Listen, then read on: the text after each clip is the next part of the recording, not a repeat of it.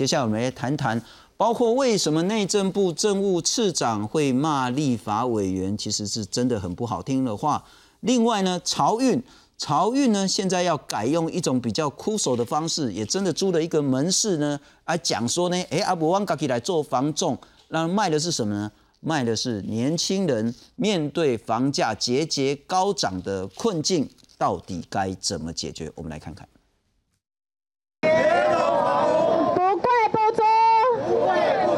位在台北市罗斯福路上这家天龙房屋正式揭牌开幕，玻璃橱窗贴满了不动产的物件，不过并非代售代租，店里店外贴出来的每一个物件，其实都是一般民众购屋租屋的居住困境故事，像是花八千元在大安区租到一个上铺的简居房，或是公社近五层，开门即琉璃台，却要价千万元，买卖跟租。上面的困境，那这些素材都是来自于我们的呃朋友们，就是我们一般的社会大众他们的投稿。台湾有这么多的空屋跟余屋的囤积，不拿出来出售，也不能出来出租，我们会来推动一个税制的合理化，希望来解决空屋跟余屋的问题。潮运团体认为，台湾住宅长期存在资讯不透明、囤房炒作、租屋黑市等问题。对于居住正义政策不满，时代力量立委邱显志五号更在脸书发文批评，没想到内政部次长花敬群却在下方留言：“时代蟑螂实在有够脏”，引发争议。事后花敬群感到不妥，多次表达歉意。人的心还是肉做的，有些时候会失控。那在此再向大家致歉。好，我真的很希望说花次长能够来到我们天龙房屋哈，来看一下说说这些干口人的听是安怎听。天龙房屋反讽高房价，除了搜集民众心声，就是希望政府正视台湾的居住现况。曹运表示，实价登录二点零修法完成后，蔡政府还要兑现另外房市改革的两支箭，包括囤房税课征、急迫租屋黑市、落实租屋市场透明化。记者黄瑞、张国良台报道。介绍两位来宾，德明财经科技大学的客座教授庄梦涵庄老师，你好。这个庄的最好，非常感谢。再来欢迎是资深的媒体人卢艳丽。主持人好，大家晚安。不过我们先来看看了哈，这个是呃这一次其实炒的这个重要的焦点，所谓的房贷负担率啊，可能很快解释一下，你每个月要付多少房贷？然后呢，分母是说呢，这个地区、这个都市、这个县市的中位数平均可支配的所得。譬如讲，我一个月可支配所得呢，也许是十万，我每个月要负担三万块的房贷，我房贷负担率就是百分之三十，哦，这就合理改了哈。全国呢，现在呢，在去年第三季的房贷负担率呢是百分之三十六，新北市是百分之四十八，台北市上恐怖六十一。譬如讲，你一个月会使开十万，结果上少六万块以上拢摕去负负担这个房贷。桃园是百分之三十一，台中是百分之三十九，台南是三十，高雄是三十，每一都都成长。那我们来看看这个就是吵架的根源了哈。我们来看看这个是邱显志呢，把这张表弄出来，然后呢骂说：哎，你作为内政部的政务次长花敬群，你怎么可以说不太严重？然后呢，花敬群看了之后呢，就就北送哎，他说呢，时代蟑螂实在有够脏，就讲的很难听的话了哈。那后来花敬群道歉了，那花敬群的理由是什么呢？我们来看看。花敬群说呢，确实呢，他自己在邱显志脸书上有情绪发言呢，这个他尽表歉意。不过他当时的讲法是说，各都都是三十点多，刚刚跨过合理的负担门槛。本质上不太严重，但不希望炒房继续向上越来越重。譬如说，台中彰化从三成的水位到了百分之三十九、三十六，这都不是好事情。当然，不是低到很低就一定好，而是要在合理的水位之下。如果房价上涨跟所得能同步增加，其实大家雨露均沾都会比较好。我先请教一下艳丽了哈，嗯，感觉确实花进群也没有说，哎，现在大家房贷负担都很轻，并没有这样讲。他也谈到说，这个现象继续发展是真的不好的。那当然，那个讲粗话骂人家蟑螂是完全不对的，所以他也道歉了。但我想问的是，你怎么样看待这一个所谓的六都的房贷负担率？对，那其实最主要呢，呃，这个次长他有特别提到很不严重这件事情。那很不严重呢，呃，确实就说，呃，以这个中南部刚跨越三十趴这样一个标准的一个水位来说的话呢，在我们学理上，只要呢房价啊房贷的负担比例没有超过三十趴，它其实是在一个非常合理安全的范围之内，这个是学理上的一个标准。可是呢，呃，我们私底下我们都在跟业界朋友讨论啦，次长说超过三十趴刚跨越这样的一个门槛很不严重，所谓很不严重，你的标准是跟双北比吗？还是呢？你是跟什么做比较呢？那事实上呢？呃，另外一个角度是呢，大家会觉得说，最主要还是因为年轻人他们的这几年的薪水，我们确实略有调整。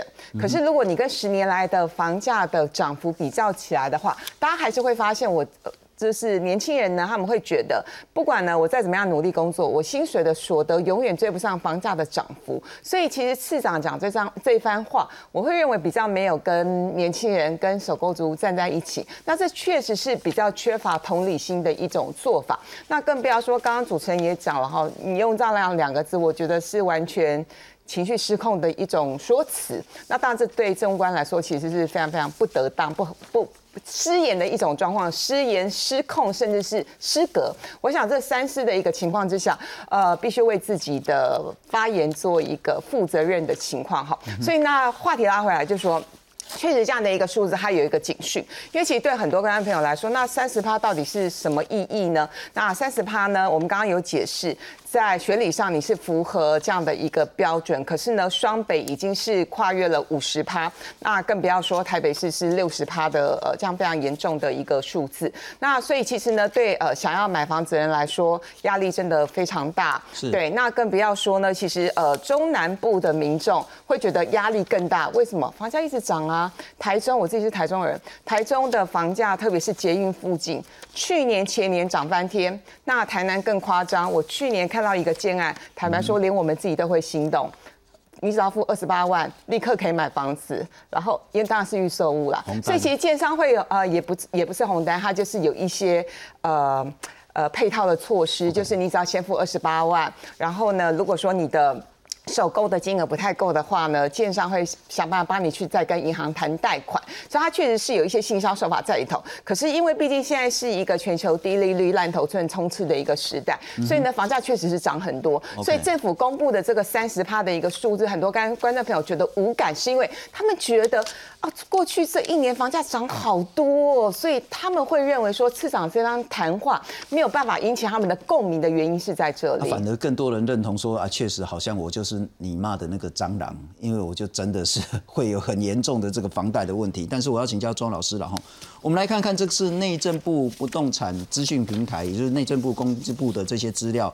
那刚刚我们谈到说房贷负担能力呢，其实都是在这里面找出来的。不过内政部有一个定义的哈，当贷款负贷率、负担率呢，如果是低于三十的话，对加了哈，就表示可以合理负担。就这个家庭呢，还可以过合理的哈，那个房贷压力是合理的。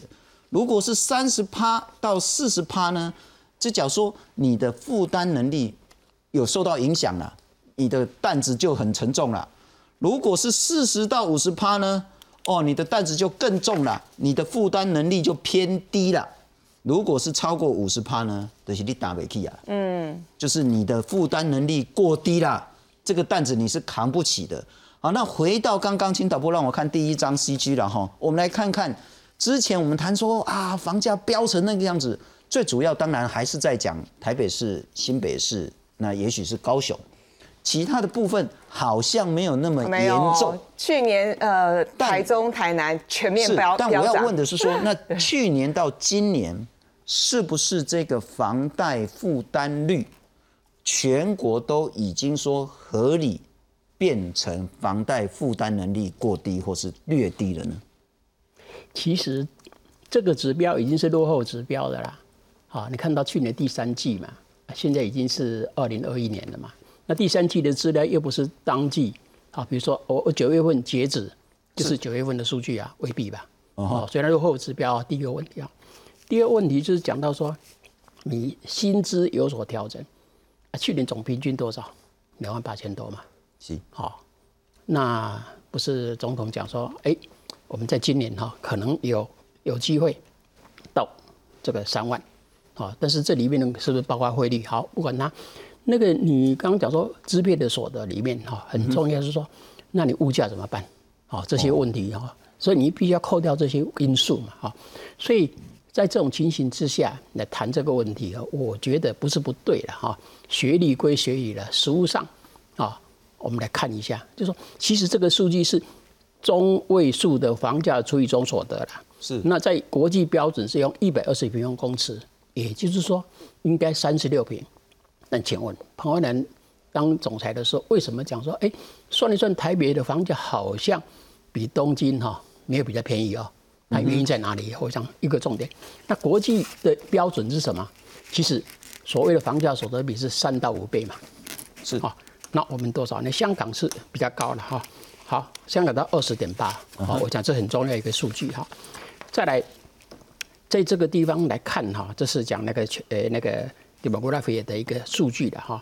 你看这个有十一十一啊到二十倍的哈。你看六倍以上的还不多啊。这层次来讲，占的并比重并不高了哈。那一个重点就想到彭浩南总裁所讲的，哦，这是我今天特别把它。啊，当落下来的啊，那我有个计算是，就是说，这个计算是讲说，第一个最贵是香港，第二个就是东京，呃，这个再下来的东京，那我们的台湾台北来跟它比一比哈。那以这个东京的房价来讲的话哈，我就把它换算一下哈。那这里面其实还有一个数据，我们应该要注意的是什么？就是说，如果房价跟租金比，即使台北是四十九倍。日本三十八倍，香港四十三倍哦，我们还比他们都高哦。好，那我现在就是把它换算的结果来看一看。如果说以日本东京哈，日本东京跟台北吧哈，那台北是一万零三百七十三是一平方公尺美元，好，那东京是一万六千三百二十二，那我把它换算成一平多少？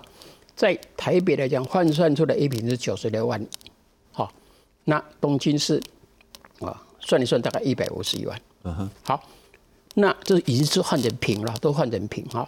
但重点在于说，我们的公设比，公设比有三十，有到三分之一。嗯哼，如果到三分之一的时候，换算的结果，我们一平是一百二十七万。一百二十七万跟东京来比的话，差不多了。啊，差不多了嘛。差不多了。还有呢，停车位呢，我们就超过了。停车位他们是不分。他们是停车是租的，他他们没有卖你停车位啊。咱个无算薪资跟物价呢。对呀。啊，人赚偌济，咱赚偌济。所得嘛哈，所以用那种说法只是掩盖了这个事实而已嘛。所以年轻人当然会觉得很奇怪啊，你讲这个数据到底是站在什么角度？不，庄老师，我我不清搞你了哈。所谓的应不应该，当然没有人认同所谓的高房价是应该的，大家都在骂，但。这个高房价究竟是什么因素导致它无法打下来？是因为政府说一套做一套，讲得很漂亮，但做的其实只有一点点，还是真的是因为政府该做的都做了，可是就纯粹是因为国际的热钱进来，纯粹就是因为台湾的利率太低，大家都很细命去救急杯处，而是政府没有办法控制的市场行情。这个其实长久以来，台湾的房地产就是涨多跌少了。嗯，好，你涨涨涨，哎，跌一点，又涨又涨，所以这个趋势就是这样。这个基本上就代表房价，蓝色是房价嘛，这是代表所得。嗯哼，好，所以你会发觉说，最近这几年都是所得的成长的幅度哈，比房价上涨的幅度好还要低。嗯哼，好，所以就无形中就变成这样的情形出来嘛。好，所以我们很清楚看到这是所得的关系。然后还有一个重点是说，如果我们用，好，我们现在都是用那个这个五等分位，就是二十二十去比嘛。是。啊，如果是用二十等分位百分之五百分之五去比的话，好，那这个问题就出来了。啊，所以这个就是代表说，台湾哈现在来讲，好，大概是最低百分之五是四点一万一年，啊，最高大概四百三十二万。差了一百零五倍了，重点在这里嘛？是，所以我们常常讲说，哈，郭台铭、张忠谋那个跟一个穷人去比，我们都很有钱嘞。啊啊啊！结论呢？结论大家苦啊哈！啊，所以有些人买房子哈，他可能好几栋、好几栋，好，那现在刚刚讲的就是说钱多利率低是一个问题嘛，但是问题你资金没有出路怎么办？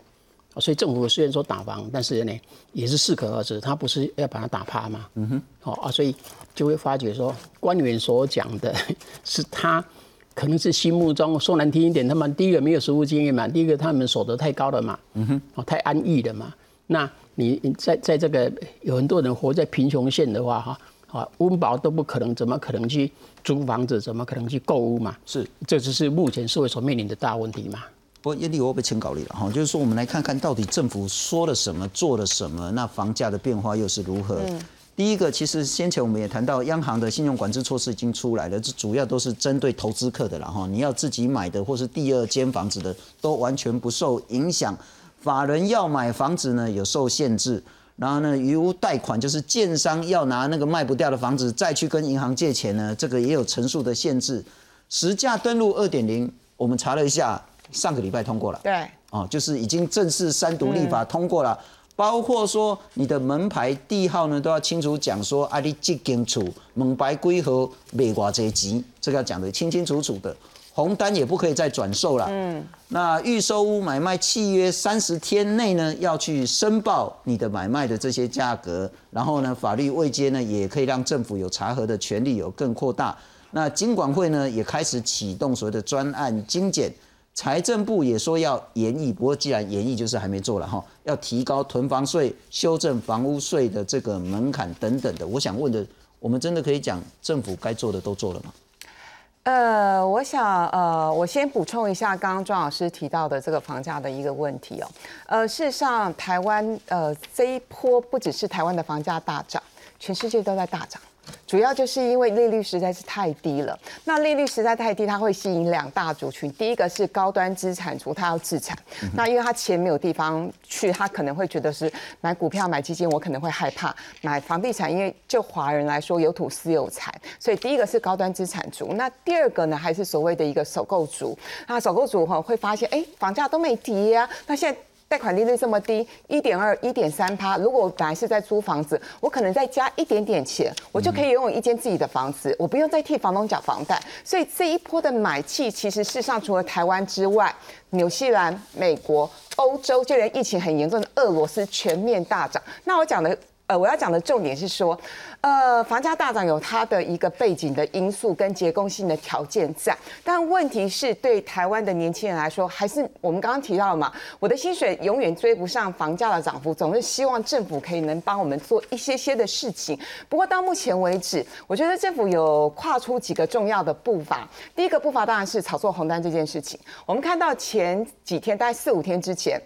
新竹开了第一枪，因为有人检举某人哈，某人他就是不停的去转让红单，然后因此获利非常多，所以呢，呃，新竹开了第一枪，针对那个人呢，一口气罚了一百二十万。坦白说，看到这新闻的时候，我大快人心，因为我们知道，其实很多人他去炒作红单，第一个你把房价垫高了，第二个你没有办法让真正需要买房子的人买到喜欢的房子，因为像我的亲戚，然后很多朋友在竹科上班，那当然他们实力很好。可是是因为你跟这个所谓的投客，呃，就是有一些合作的情况之下，确实炒作红单这件事情，我觉得不可长。那我们也看到政府确实在这个部分有了比较好的作为。那至于其他的部分，囤房税，也许待会庄老师可以补充。囤房税这件事情，目前就是是各个县市的政府在做一些。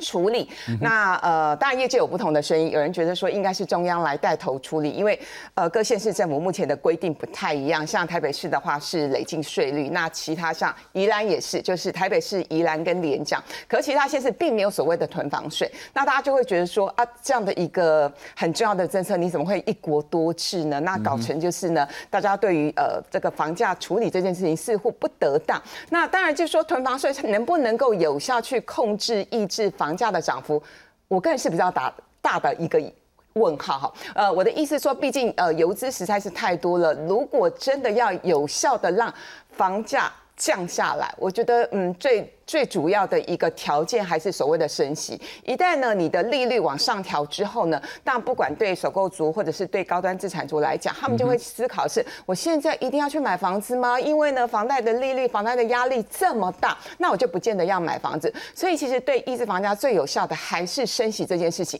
但目前以全世界的央行还在。这个属于低利率的一个状况之下，我想未来二到三年是不太可能会发生的。那所以回过头来讲，就是说，那政府到底还可以做什么事情？所以我们刚刚讲说囤房税这件事情，大家要再去考虑之外，我觉得现在对租屋族蛮痛苦的一件事情是，其实租屋的制度并不是那么健全，然后也因为。大家呢，其实呃，这个房地产的买气前几年不是那么好，所以反而让很多的房东不提的调涨租金。其实我们的租金的指数已经创下十几年来的新高了。所以你怎么样去保障这些租屋的这些年轻人或者是呃小朋友们，他们可以有更健全的一个租屋的制度？我觉得这件事情其实更重要。了解。那庄老师，我请教您，您是否支持囤房税？因为现在看起来更具体的一个可能打房的措施就是囤房税。花敬群次长他在呃去年五月的时候说，这个被很多人视为天大正义的囤房税，他再说一次，这个没有效，而且没有道理，这个是错误的。那在立法院被询的说呢，囤房税是房市调控的一种方式，但不会是唯一的方式。台湾不动产税制的问题是税基，不是税率。不过张金鹤张老师说呢，如果你囤房税的话，可以抑制投机炒作，也可以让高房价逐渐的下滑。彭阳凯说呢。囤房税的效益呢是去化余屋，活络交易，让价格合理。你告我几期，囤房税其实各说各话啦，都有一点道理，但不不一定全对了哈。是。那囤房哈是什么样的囤呢？啊，第一个就是讲说，建商没有卖出来，是不是囤？好，所以我们要要要了解一下哈，就逼他出来这是对的嘛。哈，但是如果说你买个两户三户来讲，他将来子女长大了，或者我不投机啊，我买进来我就是靠租租收益啊，有什么不对？如果这样囤最多的应该寿险公司吧？哦，还有那个金控公司，那他囤最多啊，那第一个要要要找他算账了，嗯哼，对不对？因为他一买，你看新义计划区的新任行政中心或者是空军活动中心那个，都是这些人去买的啊，哦。所以呢，囤房税怎么界定嘛？哈，那个人来讲的话，你有钱，你你你也不做坏事情啊，我也正当来源呐，哈，那那有什么有什么关系？重点是说，如果你真的是买一户、两户、三户，一直买过去，除了贷款给你降低之外，我还可以查你购物资金来源呐，嗯哼，那你能不能解释得来？解释来，我还是不能够说你不对。啊，但是呢，这个是什么？是因为钱多利率低造成的嘛？哈，那我们刚讲高房价一个大问题，大家没有注意到高公司比在哪里？嗯，我特别去查的高公司比多严重，你知道？现在呢，哈，二十九点八趴就觉觉得说超低公司比。嗯哼，那我去查了，还有多少？将近四十哦，四十是最高有到将近四十七趴哦。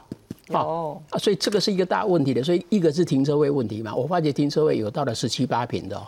啊，第二个问题就是这个。所以你买了一户房子，到底是买住的空间，还是你要花在公社，还是花在哪里？我想这是一个大问题嘛，所以大家没有去考虑嘛，哈。好，所以刚刚所讲这些问题，其实很重要的就是说，到底这政府的政策，好，我刚刚讲，其实还有政策的，好，我以前讲过三步曲嘛，是第一步，好，那就是选择性信用管制，现在的房贷降低嘛，嗯第二步还可以再紧缩嘛，哈，第三步不行，就会刚讲囤房税了，房地合一税再加嘛，加嘛。再来就是讲印花税，就是额外增加的印花税了哈，像香港从从十八到二十八，好，这个之间好。那另外还有一个问题，就讲到德国，德国说，哎，那你如果超过房贷的一个负担的时候哈，超过合理房价百分之二十，他会罚你五万欧元；如果你超过百分之五十，甚至于都还可以给你判刑的。哦，新加坡也有这个，你囤房你不住，我就要判刑。